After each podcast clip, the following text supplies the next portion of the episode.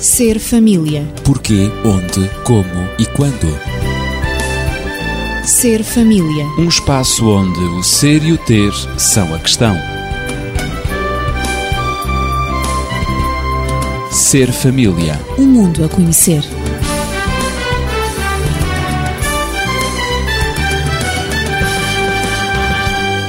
As boas-vindas para si, mas também para Hortelinda Gal, que está aqui comigo no aconselhamento familiar, Natividade Lopes na pedagogia e João Cavaco na sociologia. Ezequiel Quintino sou eu, neste programa Ser Família, sou anfitrião, agradeço uma vez mais a vossa presença para conversarmos aqui sobre este tema admirável, sobretudo os universos diferentes do homem e da mulher. E reparo também que em cima da nossa mesa está um par de botinhas de bebê e cor-de-rosa. E pegando nestas botas tão pequeninas, eu posso imaginar o tamanho quase minúsculo dos pezinhos que andaram dentro delas. Mas eu gostaria de saber quem trouxe estas botinhas. São minhas. As botinhas são da minha filha. Ah. Já têm quase 20 anos. Quase 20 anos. A Nathalie tem quase 20 anos. Exatamente. E Imagina. Botinhas foi as primeiras botinhas que ela calçou. Interessante. Mas permitam-me que diga que as cores das roupas de bebê, o azul próprio do masculino e o rosa mais ligado ao feminino, eu coloco a questão: haverá alguma razão especial para isso? Ou trata-se apenas de uma convenção social? Um estereótipo, digamos, o cor-de-rosa para a menina, o azul para os meninos? A minha questão é: porquê as botas são cor-de-rosa e não de outra cor? Hortelina. Porque era assim há algumas décadas atrás, Pois não é é. verdade? De trocar ou confundir a cor das roupas ou dos objetos pessoais de uma criança do sexo masculino com as de outra do sexo feminino Era complicado. alguns conflitos. Era complicado, era sem dúvida. Uhum. complicado, porque era até mesmo desvalorizante, não é? Desprestigiante. Era, era, sem dúvida. a cor atribuída aos sexos diferentes era como um sinal que os distinguia, mas que ao mesmo Sim. tempo também os separava, não é? Sabemos muito bem que o valor atribuído à mulher nessa época era muito inferior em todas as civilizações e também aqui ainda no Ocidente. É, na nossa Europa também, em particular. Mas acerca das cores, provavelmente eu vou já provocar o João. Haverá alguma coisa, a história das cores, ligada ao feminino, ao masculino? João. As cores, eh, pronto, representam, são um símbolo. Mas eu, primeiro que tudo, queria cumprimentar os senhores e senhoras ouvintes e aos presentes e desejar a todos uma boa emissão e uma boa recepção. Portanto, as cores são um símbolo das diferenças entre as pessoas, que neste caso são os sexos. Há algo que nos distingue a todos no nascimento e isso é, é o sexo, não é? Portanto, Claro. são os sexos que ambos nós... Há uma eh, diferenciação. Aí é que está. A questão também a pôr-se é se essas diferenças se devem manter e como orientá-las na procura de uma vida com qualidade, que também traga novas vidas de continuidade neste planeta. É Portanto, evidente. há uma função para isso.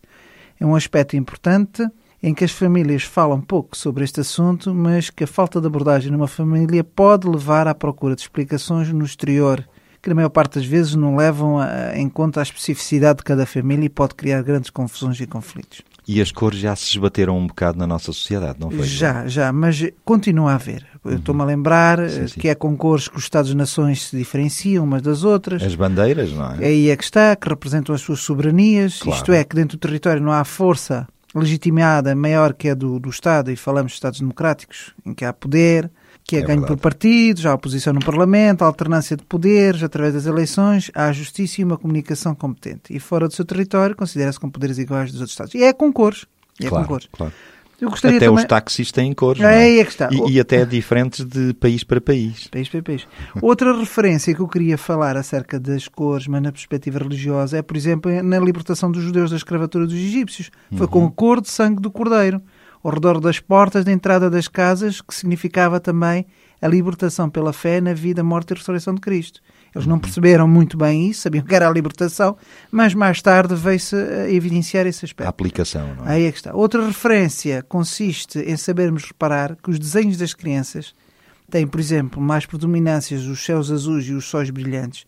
E isto porque os olhos delas permitem mais acesso de luz azul e violeta. E isto serve para as crianças aprenderem melhor e mais depressa e estimulam-nas a movimentar-se pelo mundo, principalmente pela natureza. Lembro-me até que quando passei as férias aqui em Sintra com a família, portanto, com as, em que as minhas filhas eram pequenas e tinham o prazer de, de olhar o verdejante desta região, uhum. uh, regozijavam-se de visitar os jardins existentes, sentiam um prazer da cor associado a todo este desenvolvimento, não é? Que elas tinham e que elas uh, estavam a crescer e ainda estão. Portanto, a cor serve-nos de orientação para o que existe de diferente mas também significa uma cultura simbólica, como no caso dos Estados-nações, para representar as soberanias, e a libertação da escravatura, como no caso dos judeus, não é? Como eu referi, sim, sim. que também pode acontecer com o sexo no mundo em que se vive e também serve como fonte de prazer e de aprendizagem na criança. Portanto, é uma panóplia muito grande sem que as cores que nos servem. O mundo sem cor, aliás, não seria seria muito insípido, não é? Não teria qualquer gosto, digo eu. Mas não sei se a Natividade está ali muito calada, se ela pode acrescentar mais alguma coisa sobre isto das cores. Sobre as cores, eu não tenho assim muita coisa a acrescentar no aspecto pedagógico, mas só confirmo que era impensável há duas ou três décadas atrás que um claro. homem usasse uma gravata cor-de-rosa, por exemplo, ou uma camisa da mesma cor. Sim. Hoje eh, isso não é acontece. É frequente. É, é frequente, até há conjuntos muito interessantes até homens com um fato cor-de-rosa. Sim, isso é assim um bocadinho mais. Sim, mas é são realidades vistas, não é? Na sociedade. uh, portanto, era alguma coisa que representava um, gostos um, uma ofensa à moral pública, Sim. inclusivamente há uns anos atrás. Há uns anos atrás, há umas boas décadas atrás. O homem corria o risco de ser rotulado de homossexual sem o ser, não é? Se usasse cores ditas femininas. Claro. Os parâmetros de uma educação normal passavam também, não tanto pelas cores, mas passavam, e refiro-me à educação na escola, passavam pela atribuição de diferentes papéis à menina e ao rapaz. Portanto, na escola, em relação às brincadeiras, nos recreios, os rapazes jogavam à bola, as meninas não. Com carrinhos, uh, motas, aviões. Com carrinhos, motas, aviões. Mas as meninas, uh, as meninas com às bonecas, casinhas, casinhas. com bonecas, às cabeleireiras. Portanto, era impensável. Exato. Se uma menina tentasse uh, jogar futebol com os rapazes, era logo rotulada de menina-rapaz, não é? Mas hoje uh, temos equipas de futebol. Absolutamente, absolutamente. Equipas femininas, não é? Portanto, uhum. mas de qualquer modo, a própria escola também, assim como em casa, predominava as, as mães, muito especialmente, e os pais, em alguns casos, tinham o cuidado de não trocar a cor das roupas. Na escola também dava-se continuidade precisamente a esse estereótipo e muito especialmente nas atividades nas atividades da escola e, sobretudo, nas atividades eh, recreativas e lúdicas. Portanto, felizmente que isso já foi ultrapassado.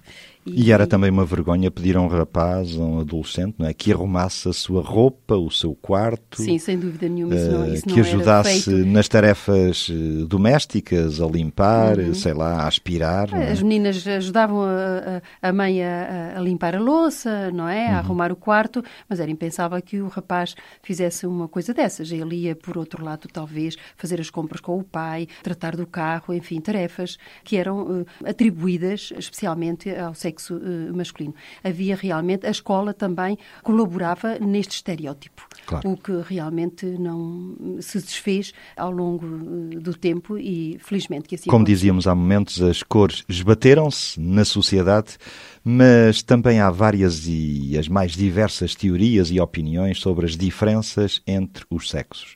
Uns negam essas diferenças e há outros que provam cientificamente que elas existem e que são reais. As pesquisas têm revelado que homens e mulheres percebem efetivamente o mundo de maneiras diferentes, mas a minha questão é: terão eles também, os homens e as mulheres, universos diferentes? Qual é a vossa opinião? Eu começo já pelo João. As diferenças dos universos dos homens e das mulheres. Portanto, o sexo diz respeito à diferença biológica. Portanto, quando se fala no, na palavra sexo, é essa, uhum, uh, digamos, o, o, sentido. Enquanto que o género diz respeito às diferenças sociais que se constroem à volta desse sexo, que é assunto que eu agora falarei alguma coisa sobre. E iniciaria por referir que as diferenças sexuais são passadas pela educação que os pais dão aos filhos e filhas e através deste instrumento de socialização há uma passagem de conceitos e principalmente de exemplos que dependem muito do projeto de família que marido e esposa optaram para aquela família. Se os pais querem que haja continuidade das suas descendências, refiro-me essencialmente à noção da heterossexualidade. É importante uma família ter representantes dos dois sexos, porque senão as crianças verão aquilo que o familiar do mesmo sexo faz, é esse, esse o objetivo. E em segundo, para ver como é que o outro representante do sexo diferente se comporta. E em terceiro, se a relação dos dois sexos em paridade isto é em igual número. Portanto, se não vai acontecer, é algo que uh, desequilibra todo este, uh, todo este, esta diferença. Portanto, é Eu... importante homem e mulher, é, pai e mãe no lar para o desenvolvimento, quer do rapaz como da moça. Eu vou até dar um, uma situação, vou, vou, falar até sobre uma situação. Há tempos atrás, eu sou profissional de, de saúde, portanto, e quando estava a trabalhar num, num serviço de reanimação, uma vez entrou um doente num bloco operatório. Aliás, entrou num bloco, não, veio do bloco. E então tinha sido operado, fez anestesia e ele devia ter 70, 80 anos. Era uma pessoa muito animada, muito faladora, mas muito educada. E também sabia o que é que devia falar e o que é que não devia, ainda, ainda por mais no sítio onde nós nos encontramos. Então lá começamos a, começamos a falar, ele começou a recuperar dos efeitos de anestesia, comecei a dialogar com ele. E então, aquelas conversas que nós começamos a ter quando não se conhece o doente, para iniciar uma relação de ajuda, que mais tarde leva à autonomia ou às melhoras. E então falou da profissão, da idade, do lugar onde tinha nascido, onde vivia, e de repente perguntei-lhe, então, o Sr. Manel é casado, tem filhos? E, e, ele deu uma resposta que sintetiza isto que eu estive a, a referir, que é, tenho 18 filhos, portanto era uma pessoa com, com bastantes filhos. Foi fácil fazê-los. Quem os teve foi a minha mulher e foi difícil, mas o problema foi criá-los. Agora são todos homens e mulheres preparados para a vida. Fantástico portanto, resumo, não é? portanto, foi, foi, foi isto. Foi uma síntese admirável. Fantástico. E para mim, esta é a forma direta, espontânea, mas também disciplinada e coerente em que se diz que a relação dos diferentes sexos deveria ser para construir um lar, um doce lar, para que depois os seus agentes pudessem melhorar o mundo. Mas como é que isto pode acontecer? É que há aqui um aspecto importante, que é o trabalho no interior da família e no seu exterior. Portanto, eh, começa com as tarefas existentes numa família: conviver com marido e esposa, confeccionar a comida, arranjar e arrumar a casa, preparar a roupa, cuidar dos filhos, participar nos lazeres de casa, tratar de higiene, a educação e aquelas necessidades como dormir e iluminação corporal. No exterior, é preciso relacionar a sociedade com as pessoas. O que eu queria chamar a atenção aos ouvintes é que no interior e no exterior vai haver distribuição de tarefas e trabalhos, e aqui surge o problema de séculos, que pode ser extensivo ou nas diferenças sexuais, que é as diferenças dos trabalhos que nós assistimos, e que pode ser algo que dignifica e complementa, mas também pode ser uma tragédia, devido claro. a grandes fraturas em termos de esforços físicos e psíquicos para além de conflitos sociais. Que tipos de diferenças sexuais é que deverá se ter no interior da família? E por extensão na sociedade, de forma a permitir o funcionamento sexual, mas uh, diminuindo os conflitos. Não há fórmulas, mas há alguns princípios baseados em valores que tornam as diferenças mais flexíveis, isto é, tornam as diferenças um processo contínuo de tensão em que se luta para a união com determinados fatores, mas ao mesmo tempo há um constrangimento de, eh, de desunião. É, portanto, há aqui um, um, uma um questão. conflito. Pronto, e então eu vou, eu vou dar, vou dar um exemplo. O homem, na sua construção biológica, tem um cérebro mais desenvolvido do lado esquerdo, que é responsável pelo pensamento lógico. E o direito, que é mais desenvolvido na, na, na mulher, que é responsável pelas emoções. E então, interagindo em família ao seu redor, o homem desenvolve os seus papéis com os filhos, por exemplo, usando o desporto, intervindo eh, junto às crianças com divertimento, estimulando o ensino, a brincadeira, as experiências sociais que levam à preparação para a escola, o desenvolvimento lógico no liderar, no negociar e esperar a vez, por exemplo. Isto, isto é um aspecto. A mãe significa segurança, educação, promoção da lei, da ordem, desenvolvimento emocional. Agora, suponhamos que o homem resolve achar-se indiscutível, Quer dizer, em suma maior, o que é que se espera que aconteça? Ou que a mulher, por exemplo, se pense que, que é, o seu papel é que é imprescindível. Todo este relacionamento não consegue ser construído se a família não tiver um sentido de equilíbrio.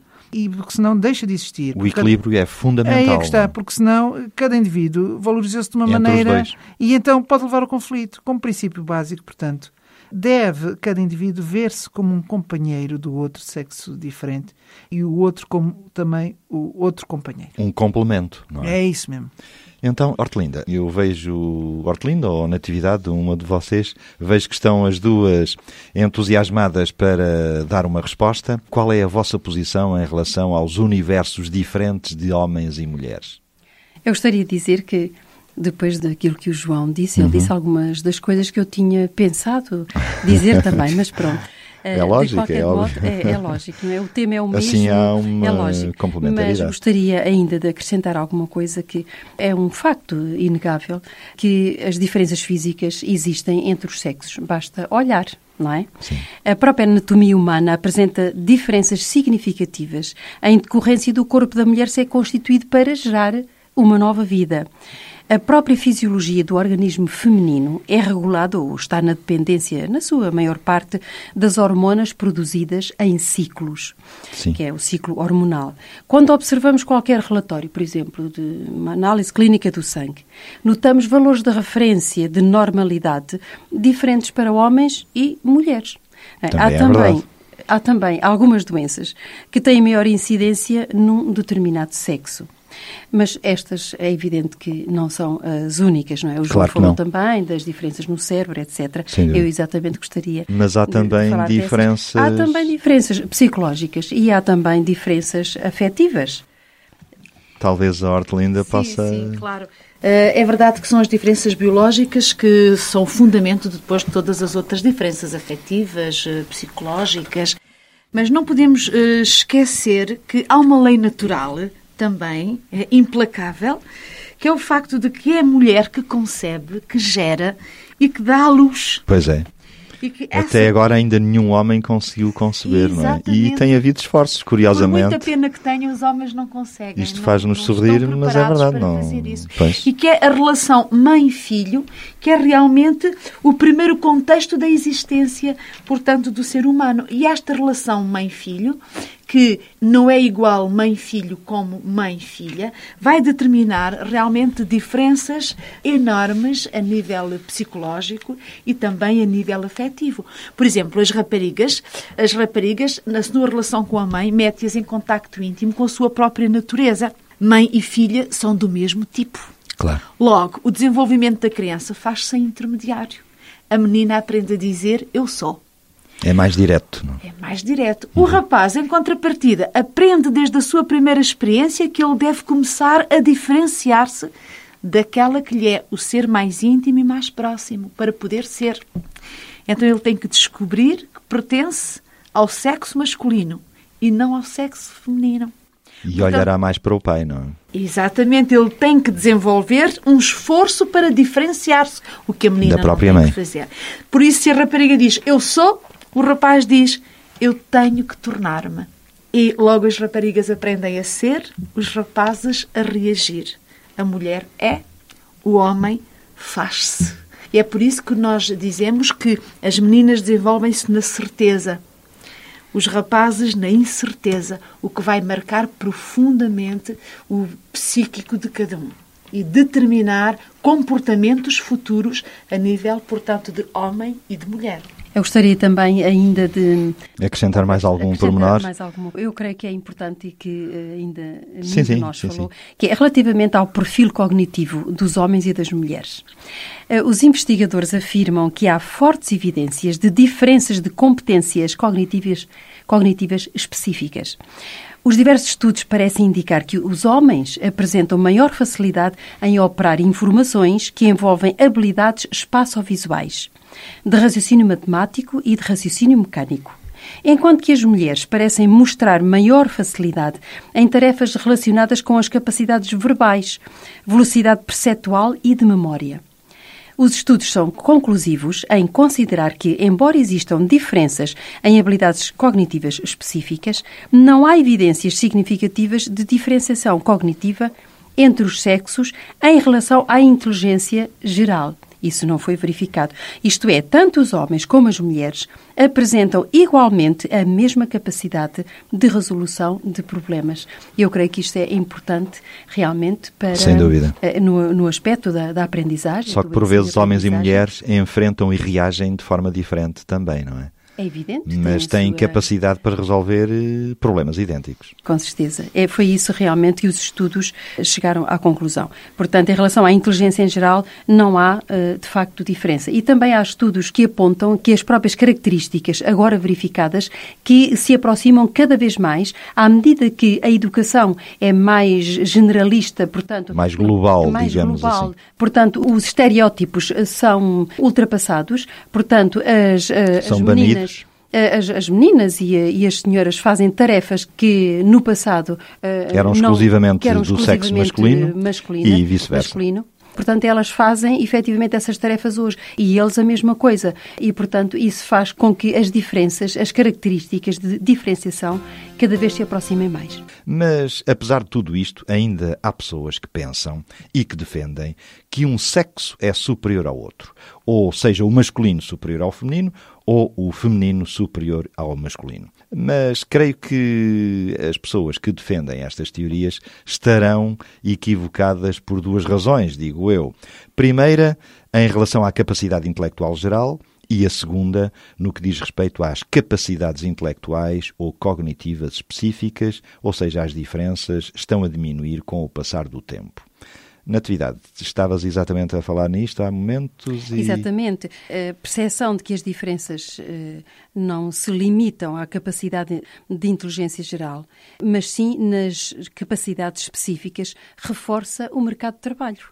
Portanto, o mercado de trabalho tem interesse em que cargos de direção, cargos de gerência sejam preenchidos por mulheres, o que o que também hoje e cada vez atrás, mais, hoje e cada isso. vez mais, exato. Nada impede, portanto, que homens e mulheres, respeitando e aproveitando as suas capacidades, unam os seus esforços num trabalho conjunto, construtivo e positivo na nossa sociedade, porque efetivamente ser diferente não significa que é melhor ou que é pior simplesmente é diferente e é isso que deve ser respeitado, porque todos têm aspectos positivos e aspectos negativos. Há que unir esforços no sentido de uma construção da humanidade, da sociedade e também da família e, mais estritamente, do ser humano. Então, para que o relacionamento entre homem e mulher dê certo, não basta apenas conhecermos as diferenças entre os sexos, mas é preciso saber lidar com essas diferenças. E questões, o que vamos fazer, eh, eliminar essas diferenças, apreciá-las, aproveitá-las, como vamos conviver com elas é o que veremos exatamente na próxima semana. Por isso, você que nos acompanhou já está convidado para Hortelinda Gal, Natividade Lopes, João Cavaco e Ezequiel Quintino. Aqui estarão no Ser Família na próxima semana. E tenha uma ótima semana. Ser Família. Porquê, onde, como e quando. Ser Família. Um espaço onde o ser e o ter são a questão. Ser família. Um mundo a conhecer.